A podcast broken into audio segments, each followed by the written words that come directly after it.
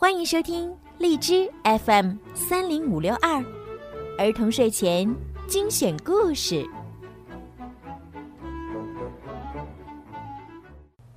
亲爱的小朋友们，你们好，我是每天给小朋友们讲睡前故事的小鱼姐姐。今天呢，小鱼姐姐要给你们讲冒险小恐龙的故事了。嗯，这一次呢，小鱼姐姐要给你们讲的是《冒险小恐龙之超级力量胡萝卜》。想一下，蒂娜、托比、尼基叔叔，还有两只可爱的小恐龙，究竟又会发生哪些好玩的故事呢？让我们一起来听今天的故事吧！《冒险小恐龙之超级力量胡萝卜》人物简介：尼基叔叔，双胞胎兄妹俩的叔叔，拥有一家宠物店，脾气温和，为人和善，细心的。照顾着兄妹俩的起居，在危险来临时保护着兄妹俩和恐龙，正义感十足。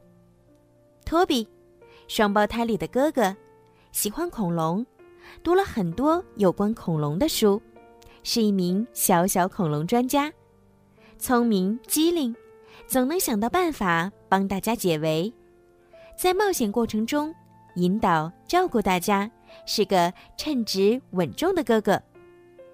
蒂娜，双胞胎里的妹妹，纯真善良、活泼可爱，喜欢一切小动物。也是因为她的坚持，布朗提才能和他们生活在一起。在冒险中，既有耐心又细心，是大家最放心的后备军。布朗提，一只黄色的小恐龙。远看，也许你会觉得它是一只大脚的腊肠狗，最爱的食物是布丁加薯条，来自遥远的恐龙时代，因为一次偶然掉进冰洞里被冰封，再睁开眼已经来到现代。它勇敢善良，好奇心重，聪明伶俐，在危急时刻总是能够起到关键作用，是大家的活力素。福特斯，会飞的恐龙，和布朗提一起被冰封在洞里。最大的爱好就是睡觉和吃鱼，有着和庞大体型不符的憨厚可爱。看起来笨笨的他，却有一个关键性的隐藏技能，那就是穿越时空。比比，蒂娜的同学，擅长体育运动，有点小任性。为了和蒂娜做朋友，动了点歪脑筋。格罗叔叔，布朗提的叔叔，体型巨大，性格和蔼，帮助蒂娜找到了超级力量胡萝卜，一身鸡皮疙瘩的小恐龙。莫伯斯麦斯特街七号的一楼是尼基叔叔的宠物店，蒂娜像一阵风一样冲进了宠物店。他把布朗提放在了两个小狗篮子之间。你真是一只笨恐龙。说完，他就赶紧向公交车站跑去。他可不想迟到。尼基叔叔发现有一位邻居正从宠物店的窗口经过。克林斯莫里斯太太有三只调皮的猫，甚至它看起来也有点像猫。它肯定是来买猫粮的。快藏起来！尼基叔叔小声地对布朗提说：“这是个劲爆的大秘密。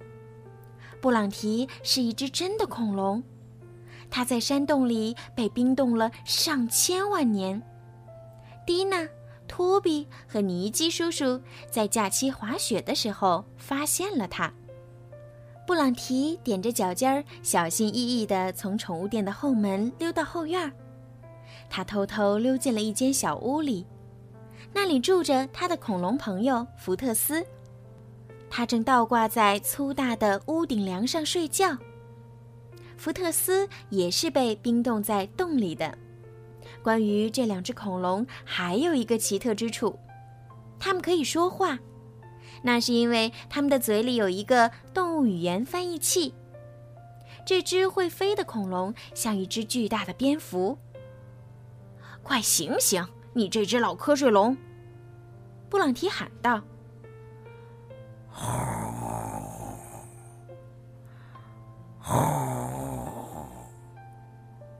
福特斯最喜欢吃鱼和睡觉，他是不会被轻易叫醒的。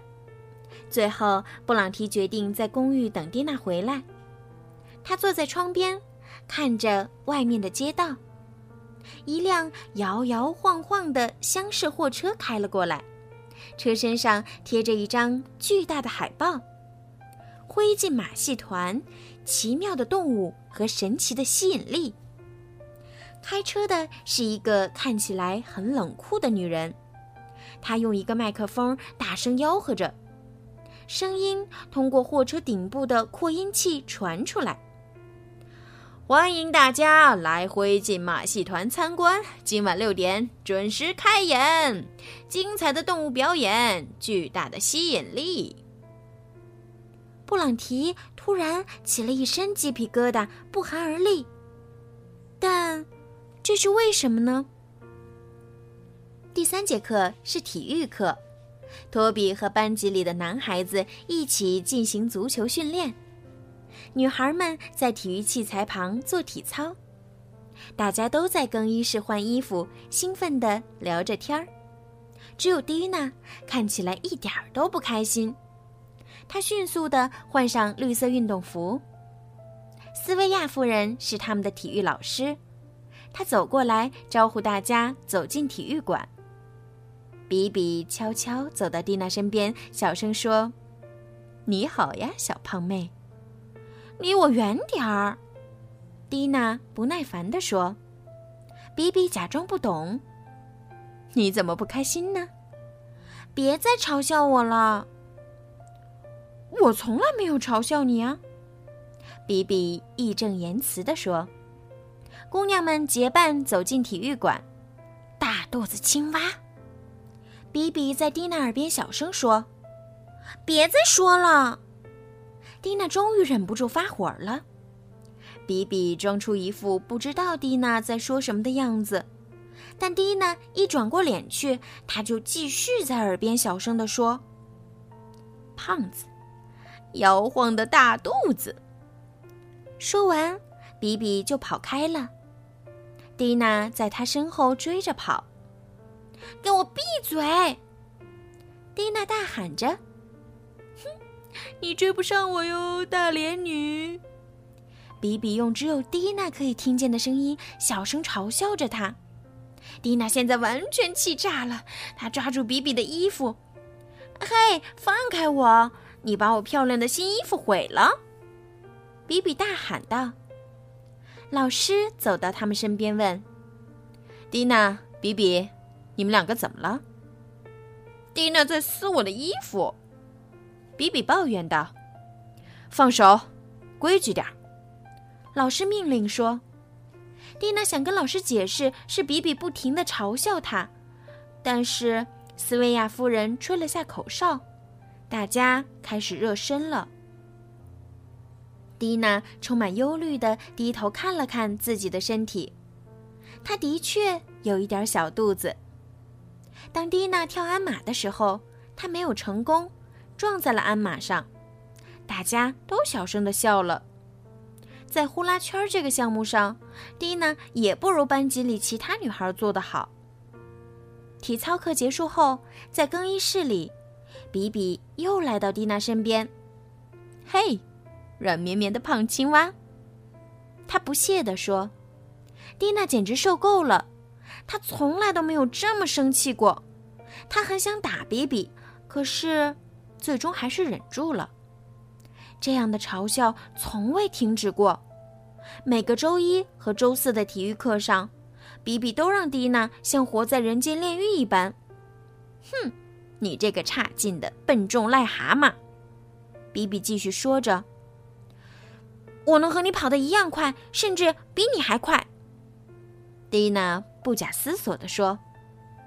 有那么一瞬间，比比愣住了。紧接着，他忍不住大笑起来，哈哈哈哈！大家快过来呀！好啦，今天的冒险小恐龙之超级力量胡萝卜就讲到这儿了，小朋友们可以期待一下下一次的连载哦。